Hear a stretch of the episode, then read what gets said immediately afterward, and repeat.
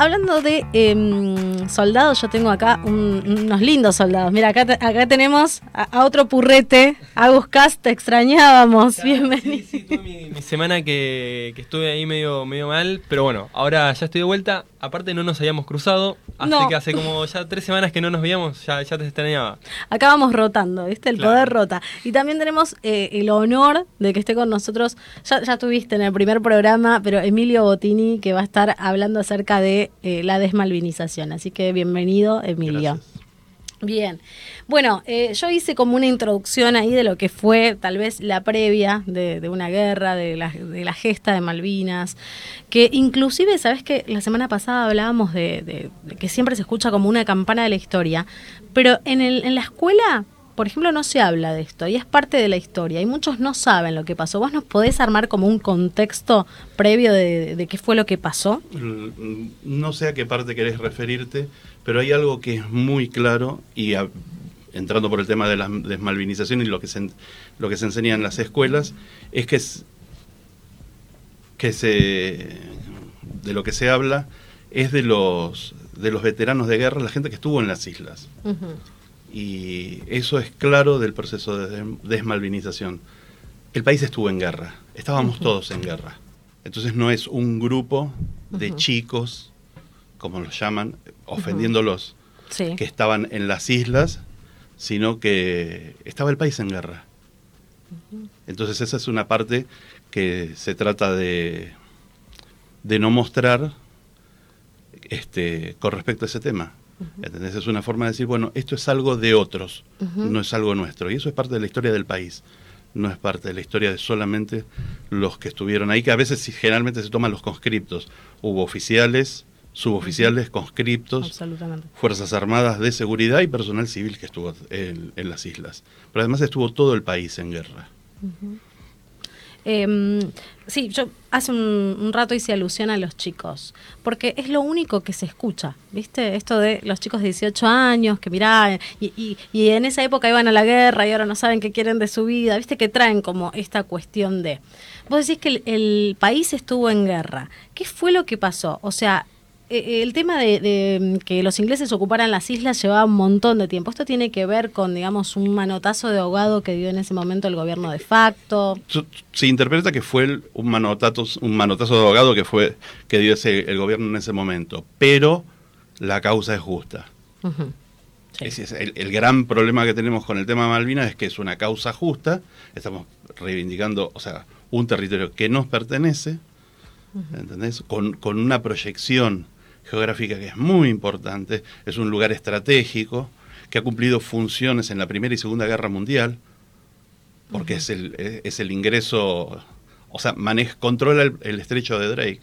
Sí. Entonces es un paso interoceánico importantísimo y para los ingleses ha sido en la Primera y Segunda Guerra Mundial realmente muy importante. Este, tiene su proyección en la zona de mar y las zonas de pesquería y de recursos y sobre la Antártida, se proyecta sobre la Antártida. Entonces no son unas islitas con 3.000 personas. Entonces, no porque sí los ingleses están ahí, no porque siguen queriendo estar, es estratégico y a nosotros se nos está vendiendo una historia totalmente equivocada, mezclando la dictadura con una causa justa. Emilio, eh, ¿Qué pasó después de la guerra? Después de la guerra se, y lo que se conoció como proceso de desmalvinización, se dan dos procesos distintos. Primero, durante la dictadura, es, bueno, ellos quisieron la guerra como para reivindicarse, la perdieron, quedas totalmente deslegitimado. ¿Qué hicieron? Ocultemos esto. Entre, o sea, hubo gran, una gran cantidad de actos de valentía de todos, y también hubo actos de cobardía de otros. Entonces, bueno, se trató de tapar esa situación. ¿Qué era lo que se tapaba puntualmente? Mira, lo que se ha tapado es básicamente una derrota. O sea, si vos sos un profesional, o sea, cualquier profesional al que le sale mal, queda totalmente deslegitimado como profesional. La realidad es esa. O sea, si vos te preparaste durante tu vida para ir a la guerra y vas a la guerra y la perdés, te pueden decir, mirá, callate la boca. Entonces, un gobierno que quedó total. O sea, no supieron llevar adelante el gobierno durante la dictadura y encima vas a la guerra y la perdés, ya está, fue. Eso fue la caída de la dictadura. Y, bueno, y después hubo un proceso que siguió durante la parte democrática que ya fue consciente de tratar de este, quitarle a la guerra de Malvinas todo lo que tuvo, podríamos decir, de positivo, no sé si de positivo, pero hubo gran cantidad de actos heroicos, hubo una, una causa que era justa, que era continuable, por vía pacífica, pero continuable, y una situación que cuando uno lee los, reportes y los libros que escribieron los ingleses que estuvieron, me refiero a oficiales e incluso comandantes, decís, bueno, estos eran los argentinos, no eran los chicos de la guerra, estos eran señores soldados de 18 años. Ojo, ellos trajeron gente de 17. Sí. Estamos hablando de eso. Y en la guerra, en otras guerras se participaba más joven. Pero daba pie a que perdimos la guerra, pero levantamos la autoestima, o podemos tener una autoestima alta. ¿Entendés? Y se buscó que eso no sucediera. Se buscó destruir la autoestima argentina porque existía el peligro de que se asociara la causa con la dictadura y que el estamento militar siguiera teniendo un, una llegada a la población por el lado de los que fueron héroes, que hubo muchos, entre oficiales, suboficiales y soldados, porque no hay que dejarlo solo en los conscriptos, hubo oficiales y suboficiales que realmente actuaron como correspondía, y entonces se buscó como una forma de deshacerse del peligro militar, este, desvirtuar toda esta situación e ir convirtiendo a las Fuerzas Armadas en algo totalmente inoperativo y en, bueno, más básicamente lo que se ve hoy. Sí. hoy en día me parece que lo que se ve dentro de las Fuerzas Armadas es básicamente eh, una institución que ya, por lo menos en el día a día de los argentinos, la vemos muy desgastada, mismo no alcanza la flota de lo que tendría que hacer, por ejemplo, eh, patrullar los mares, ya ni siquiera están, es, capaz de hacerlo. Entonces, ¿cómo pasó desde la guerra de Malvinas a los militares en el poder a hoy en día que las Fuerzas Armadas no tienen no poder, pero no tienen ni siquiera balas para entrenarse. Lo que pasa es que eh, hay una situación que me parece que, lo pinta y es, eh, en un momento se inicia una campaña de desprestigio para que pierdan la posibilidad de los golpes de Estado y que la gente este, los tenga ya fuera de esa situación. Pero después, los presupuestos militares son grandes aportadores de, de guita. La realidad es esa. Nosotros tenemos un presupuesto militar que hoy no llega ni al 1%. O sea, con eso paga sueldos y gracias de los que hay ahora, porque sacaron eh, la instrucción militar de, conscriptos, porque es una forma también de, sacar plata. Y vos decís, bueno, ¿y esa plata dónde fue? Y fue a los, bolsillos, a los bolsillos de alguien de manera espuria o de empecemos a sumar gente al Estado, punteros, esto, y se, se va repartiendo. El año pasado se gastaron 600 millones de dólares para levantar el muerto a aerolíneas. Hmm. Son tres fragatas son tres submarinos usados. Son, no sé, cuando helicóptero está a 20 millones, es un helicóptero pesado, nuevo. Entonces estamos hablando de que, bueno, ¿dónde, dónde está, cuál es la conclusión de ese proceso? Que no se puede patrullar el mar argentino que se compraron ahora, se fabricaron durante el gobierno de, Cambiemos, se, se, compró en Francia cuatro patrulleros de altura, llegó el primero y está en base porque lo que se dice es que no hay combustible para moverlo. Mientras tanto, los chinos se llevan los recursos del mar argentino. Hay otro, otro tema también cuando hablamos de, Malvinas, que es el tema que un poco lo tocamos recién, pero el desprestigio a, a, los soldados, a los héroes de Malvinas, que muchas veces han sido olvidados por gran parte de la historia, y sobre todo, me parece que con el tema de Malvinas hay por lo menos un gran sector de la política que se llena la boca hablando de Malvinas, pero en el momento de reconocer a esos héroes que estuvieron dando la vida por la patria. Se pero vos sabés que a mí me parece que incluso el, maltrato viene por llamarlos héroes. Héroe es el que comete un acto, el que realiza un acto heroico. Mm. El que cumple sus deberes es un veterano. También, sí. ¿Entendés? Y, pero pero el, honor de veterano. Sí. Porque héroe es como ponerte. es ponerte en un altar y dejarte ahí arriba aislado. Los santos están en los, en los altares y están solos. El, ¿Entendés? vos, sos un, vos, sos un, veterano. ¿Entendés? Es que hoy en día en Argentina, por lo menos en la sociedad, no es un honor ser veterano. En, en- en Pa- la sociedad, para en la gran sociedad. parte sí, porque el, el proceso de desmalvinización fue algo consciente llevado adelante desde las cúpulas. Mm. O sea, eso fue orquestado con un objetivo bien claro que fue de- desarmar a, a las Fuerzas Armadas y con un objetivo muy simple. O sea, el gran beneficiado de esto fue Inglaterra. Mm. Hoy es China de rebote. Claro. ¿entendés? Y, y los políticos que, bueno, hicieron del presupuesto militar algo que se ha ido reduciendo de una manera paulatina y que ha dejado en la indefensión a la Argentina. Entonces, hoy, qué sé yo, la otra vez estaba leyendo, están tratando de vender el, el cuartel del Regimiento 4 de Caballería. Pues es el último regimiento que nos queda montado a caballo No, no lo por la zona. Y vos decís, ¿por qué? Y porque está en San Martín de los Años, ¿dónde? Y claro, la ciudad creció, esa tierra vale fortuna. Mm. Mira qué loco, porque eh, esto que estás contando, primero, me acuerdo de Lara San Juan, claro.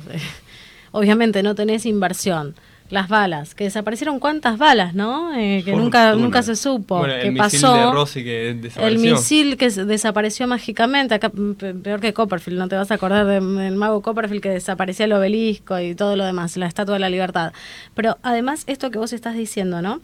Eh, ¿Cómo fueron eh, desmantelando el ejército? Porque vos me decís San Martín de los Andes, pero en Rosario, que alguien por favor me diga... Tengo entendido que no hay ejército. El batallón de comunicaciones creo que hoy es eh, un parque eh, y todos Muchas fueron unidades. derivados a Curuzucuatiá, que es una ciudad así chiquita en Corrientes. Pero o muchas sea. unidades fueron trasladadas, algunas es lógico que sean trasladadas de los centros, pero no que se reduzca la unidad. Mm. Por ejemplo, el 3 de Infantería fue trasladado de la tablada, no me acuerdo si está en Toay o en La Pampa, en alguna zona. Sí. Pues decís, bueno, agarras una unidad completa, la trasladas, tiene que ver con la disposición que vos haces, del dispositivo de defensa que vos marcás. ¿entendés? Porque hay veces que te quedan lugares en el medio de la ciudad que vos decís, o sea, el, el 7 de Infantería que estaba en La Plata, bueno, lo corrieron a Arana, lo llevaron a una zona rural, eh, tenía cierta lógica. El tema es cuando vos empezás a perder capacidades. Cuando vos decís, bueno, tenemos un portaaviones que hicieron, lo mandaron a chatarra, ¿con qué lo reemplazaron? Con absolutamente nada. Los dragaminas los mandaron a chatarra y con qué los reemplazaron? Con absolutamente nada. Entonces ahí se vuelve peligroso porque vos tenés pérdida de capacidades y no tenés reemplazo de equipamiento. Y el equipamiento, o sea, nosotros no- te, dan de baja los, los barreminas y que el enemigo o los posibles enemigos, que son todos los países del mundo, no tienen buque minadores sí, y si nos bloquean el puerto Belgrano, ¿qué hacemos? A mí lo que me hace reír porque de chicos jugábamos al TEC, ¿viste? Defendías, atacabas, defendías, atacabas y sabías que ganaba el que mejor defensa tenía. No iba a ser atacar a ese. Somos carne de cañón acá. Es que hay- una hay- cosa- existe eh, una visión, y que esto también tiene que ver con el proceso de desmalvinización. Yo siempre digo, la Argentina es el, el país que mayor cantidad tiene de ciudadanos del mundo. Mm. Vos decís, no, vos sos argentino. Y eso es algo que hoy hablamos, que no es nacionalismo, es patriotismo, que son dos cosas distintas. Sí. Vos sos argentino, y de acá no vas a salir sin pasaporte, pues no entras a otro lado sin pasaporte. Porque vos te sentirás ciudadano del mundo, pero sos argentino. Pero la gente empezó a perder ese, ese, con el proceso que se dio y la educación y, la, y, y lo que salió de películas, ¿no? Y ese tipo de cosas. La idea de que, bueno, primero, ya no te sentís orgulloso de tu país, te bajan autoestima, vos decís, bueno, ya no estás tan dispuesto a defender, a sentirte parte. Y después terminas con la frase de eh, este, hay que eh, la única salida es Ezeiza. Cuando el- nosotros estamos en un país que realmente, a pesar de los políticos que tenemos, es un gran país. Y es un país muy rico. Porque hay un, un error con respecto, y disculpa que meta Sí, este sí. tema, la Argentina es un país rico con un Estado pobre, pero Sí. la Argentina no es un país pobre. No. Porque cuando vos ves las reservas de dólares, o sea, si, si unas, uno de cada cinco dólares que andan dando vuelta por el mundo está en manos de argentinos, no estamos hablando de un país pobre, estamos hablando de un país que es acreedor de Estados Unidos. Absolutamente. El Estado es el pobre. Sí. Y los políticos nos convencieron que en realidad el país es pobre. De la misma manera que nos convencieron que la causa de Malvinas era injusta, porque fue una dictadura llevando chicos a una guerra. Y si bien yo no estoy de acuerdo con la guerra, pues fue una locura, tenemos que rescatar las cosas que son positivas y que pueden hacer que levantemos la autoestima y que empezamos a ser, a ser más exigentes con nuestros políticos. Absolutamente.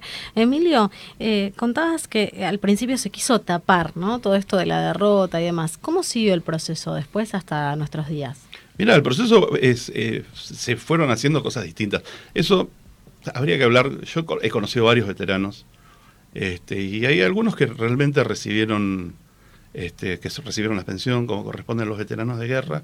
Hubo otra gente que, como el caso que es conocido, el de eh, Carlos Belloso es el, el, actor. Carlos Belloso. Que bueno, yo de mi parte tiene razón. O sea, si vos estuviste en el ejército, estuviste en la Patagonia, frente al mar, con un cañón anti, manejando un cañón antiaéreo, aunque no hayas entrado en combate, eh, estuviste en guerra vos también. De hecho, estuvimos todos. Cuando yo, vos, ustedes nacieron después de la guerra, pero yo estaba en la secundaria, tenía 15 años, y a nosotros nos entrenaron este, para alerta de bombardeo. A nosotros nos enseñaron en, el colegio qué teníamos que hacer en caso de que hubiera un bombardeo.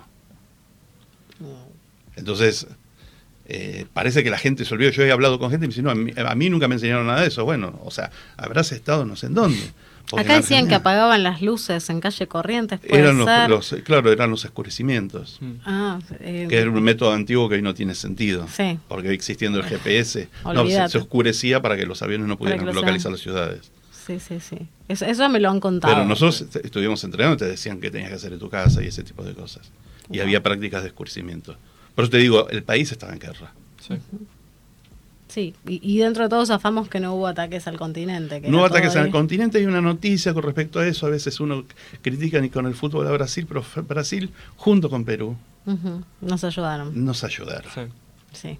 Realmente nos ayudaron. Brasil dejó pasar armamento para Argentina, se hacían los giles. Sí. Y en ese momento era presidente Joao Batista Figueiredo. Y parece ser que habló con el gobierno norteamericano, habló con Y les avisó de que si Inglaterra atacaba el continente, ellos le declaraban la guerra a Inglaterra. El otro caso fue el de los peruanos, que trajeron los aviones ya pintados, aviones peruanos pintados, y que se quisieron quedar a pelear. Y no se les permitió porque, porque no podían caer prisioneros. Claro. Porque dejaban pegado a, Perú. Tal cual. Sí, eso es verdad. Bueno, vamos a seguir hablando acerca de esto Quiero recordarte que estás mirando Día L, nos puedes seguir a través de Instagram o YouTube a través de Día L-OK o escucharnos en Spotify con Día L Podcast. Está con nosotros Emilio Botini, Aguscast. Estamos hablando acerca del proceso de desmalvinización, ¿sí? Eh, con datos muy importantes. Buscamos siempre traerte la información fehaciente, todo eso que no te contaron. Y para mí esto es maravilloso. Por eso te voy a ir, te, voy a seguir preguntando. ¿Puedo hacer una pregunta que viene, con el tema? Que es, hablamos de los países cercanos que fueron amigos, pero también hay un, no, sé si será un mito urbano, una realidad, ahora lo vas a poder decir mejor, que es el tema de Chile, porque con Chile siempre quedó como una pica por el tema de, Malvinas. Sí. Siempre quedó esa situación, eso sucedió y hay que entender que en ese momento la Argentina era una amenaza para Chile. Mm. Hay algo que se llama dialéctica entre estados. Vos haces, yo hago en consecuencia lo que vos haces y vos haces en consecuencia lo que yo hago. Y eso es así. Entonces nosotros tenemos que superar como países hermanos que somos ese proceso y empezar a ir juntos. Mm.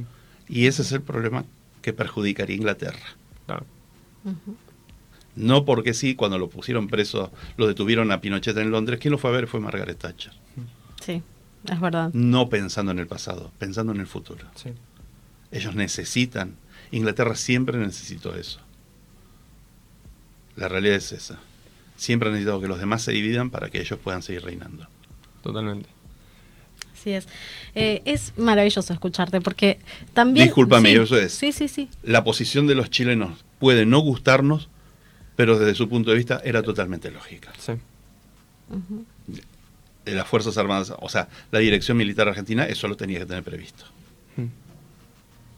Digo que es maravilloso escucharte porque además de, brindarnos datos históricos, nos brindas también como eh, eh, la invitación a la reflexión. Esto que me decís, bueno, fíjate que cuando Pinochet estuvo preso, qué fue lo que pasó, cuál era la estrategia. Y es verdad, en algún punto en ese momento nosotros con Chile no estábamos en las mejores relaciones. O sea, nosotros hoy decimos, ah, Chile, qué sé yo, pero en ese momento inclusive fue, eh, no quiero... El canal del Beagle empezó en el 77, yo estaba en quinto grado en el 78 y más o menos se, se paró en, el 79, pero bueno, es, eh, es un tema que estaba latente, que estuvo latente hasta que se solucionó durante el gobierno de Alfonsín. Para que quede claro también, ¿viste? Y dejemos de, en los mundiales decirnos de todo. O sea, era realmente venía también corriendo hay, mucha agua bajo el de, la decisión. Absolutamente. Em, mañana, mañana es 2 de abril. ¿Cuántos años son que se cumplen desde? 39. 39 años. Eh, Estamos bien, ¿no? ¿Lo dije bien? 39. porque me equivoqué en el día, pero sí, 39. Eh, ¿Cuál crees que debe ser un poco hoy en día en una Argentina tal vez que está tan dividida y tal vez la causa Malvinas es uno de los temas, si bien hay ciertas posiciones encontradas, creo que es uno de los temas que nos une a, la mayoría de los argentinos. ¿Cuál crees que, debe ser un poco el mensaje, digamos, para, para lo que se viene, para el futuro? Mira, yo creo, y para ir cerrando, eh, este, tanto el, proceso de desmalvinización como remalvinización eh, tuvo dos este, partícipes. La desmalvinización fue llevada por las cúpulas. La gente en cierta medida las, tomó, pero las fue perdiendo. Y empezó el reconocimiento a los veteranos de guerra. Hoy, desde la población, reconoce al veterano de guerra, reconoce la causa Malvinas. Los políticos siguen en la misma. Porque si vos vas a defender la causa Malvinas, lo que tenés que hacer es reequipar a las Fuerzas Armadas. Y terminar con esa idea de país y de sociedad apátrida.